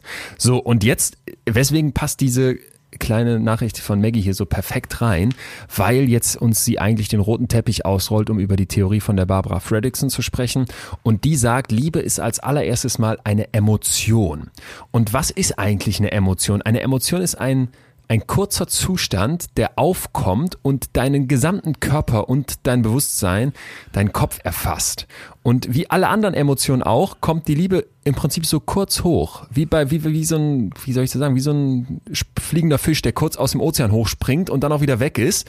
Und es geht im Prinzip um ein sich schnell bewegendes, kaum zu kontrollierendes ja, Wetterbild. Also es ist ein bisschen ja. so wie dieses Phänomen, was du gerade eben gesagt hast. Ich kenne ja das Buch nicht, was du beschrieben hast, aber wenn er ja. was selbes oder was ähnliches gesagt hat, dann wäre das hochinteressant. Und sie sagt jetzt, ja. dass wie für alle anderen positiven Emotionen auch, das ist ja so ihr Kernthema, ist dieses sich verliebt fühlen eine unglaublich gute Erfahrung. Ne? Es fühlt sich sehr, sehr toll an und ähm, es ist so, als wäre man den ganzen Tag durst, durstig gewesen und hat jetzt plötzlich am heißen Abend ein, endlich ein Glas Wasser in der Hand. So, und, ja. und jetzt kommt für mich diese ganz zentrale Idee von ihr. Abgesehen aber davon, dass man sich gut fühlt, ist die Liebe ein Mikromoment. Und das war so ein Wort, wo ich, wo ich kurz stutzig wurde, weil sie sagt, es geht bei Liebe überhaupt nicht darum, verliebt zu sein, verliebt zu bleiben. Ich liebe meinen Mann. Sie sagt auch, wenn sie das schreibt, in dem Moment, wo ich hier gerade an diesem Buch tippe, liebe ich meinen Mann nicht den sie aber sonst nach unserem prototypischen Verständnis von Liebe eben doch lieben würde. Ne? Sie mag ihn, sie sind gerne zusammen und so weiter. Und sie ja. sagt jetzt, dass diese positiven Emotionen, wenn sie aufkommen, als so Mikromomente, und zwar, dass unsere, ja. unsere Wahrnehmung extrem erweitert wird ne, und wir auch ein ganz anderes Verständnis von uns selbst bekommen. Also die Grenzen zwischen mir und nicht mir, was liegt außerhalb von meiner Haut, meines Körpers, das wird durchlässig. Und, und das fand ich so eine gute Idee. Sie sagt, während wir mit dieser Ja, Liebesinfusion rumlaufen, gibt es weniger Unterscheidung zwischen mir und anderen. Und sie sagt jetzt, diese Mikromomente von Liebe, was also als Emotion uns körperlich ausmacht und ergreift, was dieses rosarote Brille-Ding auch hat, das kann eben winzig klein sein. Das muss nicht der ewig lange Rausch sein, das, sondern das kann zum Beispiel passieren, wenn ich an der Supermarktkasse stehe und denke, die Rewe-Verkäuferin, boah, die, die hat mich gerade angeguckt, da war irgendwie was, obwohl ich glücklich in einer Beziehung bin. Ne, das kann sein, Ja. dass ich im Fußballstadion mit anderen Leuten zusammen Arm in Arm stehe und merke, was für eine kollektive Erfahrung. Das kann sein, dass ich einem Baby in die Ja. Augen gucke und denke, dieses Strahlen, das, das ist ja ein unglaubliches Gefühl. Und das sind immer wieder diese kleinen Mikromomente von Liebe, die aufkommen. Und äh, mein absoluter Hammer. Lieblingssatz von ihr war, unser Körper ist Hammer. kein Nomen, ne? nicht das Ding, das ist so diese westliche Kultur, sondern unser, unser Körper Ja. ist ein Verb. Okay. Ne? Also Hammer, oder? Ein, ein lebendes Ding, das zwar konkret ist und das man anfassen kann, aber das gleichzeitig unglaublich viel mit diesem nicht greifbaren Bewusstsein zu tun hat. Und dieses Zusammenspiel und sich dann klar zu machen, hey, Emotionen haben eine körperliche Verbindung. Ähm, Ja, das, ja. das fand ich Ah, so, ja, ja, so gut. Und, und zu sagen, Ey, aber wir kommen doch immer wieder in Teufels Küche äh, mit unserer westlichen Denke, dass wir den Körper mehr oder weniger so als Maschine begreifen. ja, genau. Ja, als Ding. Ja. Ja, total. Und, und sie sagt halt, dass die einzige Unterscheidung, und das fand ich auch nochmal einen heftigen Satz, wie gesagt, kann man sich über alles streiten, ne? gibt es auch wissenschaftliche Gegner von ihr. Sie sagt, dass das einzige oder die klarste Differenz zwischen dem, was ähm, so romantische Liebe ausmacht und der Liebe, die ich für irgendwen anders empfinde, die Ja. nur die Frequenz ist. Wie oft kommen diese Mikromomente? und Ah, ja. das, das war für mich, ja, Ja, das war Hammer, ne? Da, da, ist, runter, ja. da ist so viel drin, wenn man sich das wirklich so vorstellt, wie ein Aufblitzen, ein kurzer Fisch, der aus der Wasseroberfläche springt, das sich einmal richtig gut anfühlt, der dann vielleicht wieder weg ist, der nicht die ganze Zeit da sein muss, sondern der aus möglichst hochfrequenten Mikromomenten besteht. Da dachte ich, wow. Ja, und, und ähm, was dann noch, was dann noch ich so einen schönen Ansatz fand, vielleicht um das mal praktisch zu machen, was sie mit ihrer Doktorin, also Doktorandin äh, erforscht, Lana Catilano, ist so diese Idee, priorisiere ich das Positive. Und, und sie fragt, wie Ja. gehen wir eigentlich mit Ja. positiven Emotionen um? Vertrauen wir denen? Wenden wir uns denen zu? Suchen wir nach denen? Befürworten wir die? Oder äh, tun wir die so ein bisschen ab ne? und haben so das Gefühl, ach, da gehe ich drüber hinweg, das ist trivial, das ist äh, un, un, un, unkonsequent oder irgendwie, da, da kann man nicht viel mit anfangen. Und das, das fand ich einfach so einen schönen Gedanken. Wir haben hier schon oft den Wert von sogenannten Ja, negativen Emotionen ja, be- betont, aber habe ich Ja. die positive Priorität oder nicht? Das, das mich hat's total ja. gepackt. Und schon sind wir wieder bei Achtsamkeit und Sensibilität. Da gehen dann auch ihre praktischen Tipps hin, Meditation, dieses ähm, ja, Körper-Psyche zusammenbringen. Ich glaube, das haben wir oft, oft genug schon genannt. Aber ihr Buch Ja. äh, hat eigentlich das Hauptzitat von François de Rochefoucauld, der sagt, äh, Love is brief but frequently recurring. Also Liebe ist kurz, aber sie kommt immer wieder. Und das, das fand ich, äh, das, das hat mich, das hat mir einfach total Ja. viel Druck genommen, ne? weil so sich zu Das- sagen, es ah, sind die gut, ja. Mikromomente und die kommen, ja, Mann, das hat mir gut gefallen. Ja, so. Leon, ich möchte hier Schluss machen für heute. Echt? Ja. Verdammt, ich hatte jetzt gerade die Erfahrung. Weil das ist so schön. Das ist jetzt gerade so schön. Das ist äh, so, so ein richtiger Climax. Ja, du hast recht. Und gerade dieses Zitat, was du nochmal vorgelesen hast, damit kann man doch jetzt in die Woche gehen. Ja. Und lass uns bitte nächste Woche weitermachen. Machen wir. Und genau mit diesem Thema. Und Okay. das, was. Gute Idee. Es ist auch so umfangreich. Wir könnten es wahrscheinlich jede Woche machen, aber lass uns das äh, mal wieder aufteilen. Also dürfen wir hiermit eine Doppelfolge, du, du bist ja immer, das finde ich übrigens großartig und wichtig, du hast immer die, das, das Gesamte noch im Blick. Du bist so sensibel und sagst, wir machen jetzt hier nicht noch länger, sondern es geht nächste Woche weiter. Ja. Okay. Ich bin Bühnenkünstler. Ja. Mit Sinn für Dramaturgie. Guck an. Dann haben wir die Affen für nächste Woche. Wir haben den äh, Michelangelo-Effekt. Michelangelo habe ich noch dabei, was, was hoch, hochinteressant wird. Lesbisch sein, beziehungsweise homosexuell lieben und was die Gesellschaft dabei noch mitwirkt Ja. und Slow Love Ja. sind so ein paar Stichwörter, die ich schon mal reinschmeißen kann, die wir jetzt heute nicht geschafft haben. Du hast recht, es wäre viel zu viel geworden, aber das ist äh, unglaublich geil. Also das, was noch Vor allen kommt. Dingen haben wir eine, eine Audionachricht von Mareike, die sagt, Liebe ist kein Marmeladenglas. Und wa- was dann kommt, ist wirklich, Mareike, schon jetzt große Props, eine sehr, sehr Ja. interessante Sicht der Dinge. Genug geteasert. Wir wollen ja hier auch keinen provozieren. Also nächste Woche hören wir uns wieder dann nochmal mit Liebe. So. Ja, so machen wir es. Immer wieder verliebe ich mich neu in dich. Damit warst du jetzt gemeint. Das ist nett. Ich gucke mir gleich tatsächlich Liebe an. Das Poster sieht so aus, als würde ich da niemals, niemals würde ich diesen Film freiwillig anklicken. Grau, boah. Stimmt. Ja, lass dich mal drauf Ich sehe gerade aus, gibt ja. tatsächlich Liebe, gibt es tatsächlich Liebe 2 mit Jack Black? Ja, für, okay. Oh nee, Liebe Lass braucht keine Pferde. Oh Gott. Lass dich jetzt mal da einfach reinfallen, ja? ja? Dann, mein Lieber, bis nächste Woche. Ja, bis nächste Dürfen wir noch äh, darum bitten, mich. dass ihr uns weiterschreibt und nicht abreißen lassen. Nicht abreißen lassen. Gerne auf Abonnieren klickt, falls noch nicht geschehen. Ähm, und wir euch wie immer alles Gute wünschen, viel Liebe wünschen, viele Mikromomente wünschen und äh, bleibt uns gesund und gewogen. Bis dahin. Äh, da haben wir jetzt alle einen Brocken, ne? Die Mikromomente der Liebe. Heftig. Bis dann. Ciao, tschüss. Ciao. Das war Betreutes Fühlen. Der Podcast mit Atze Schröder und Leon Winscheid. Jetzt abonnieren auf Spotify, Deezer, iTunes und überall, wo es Podcasts gibt.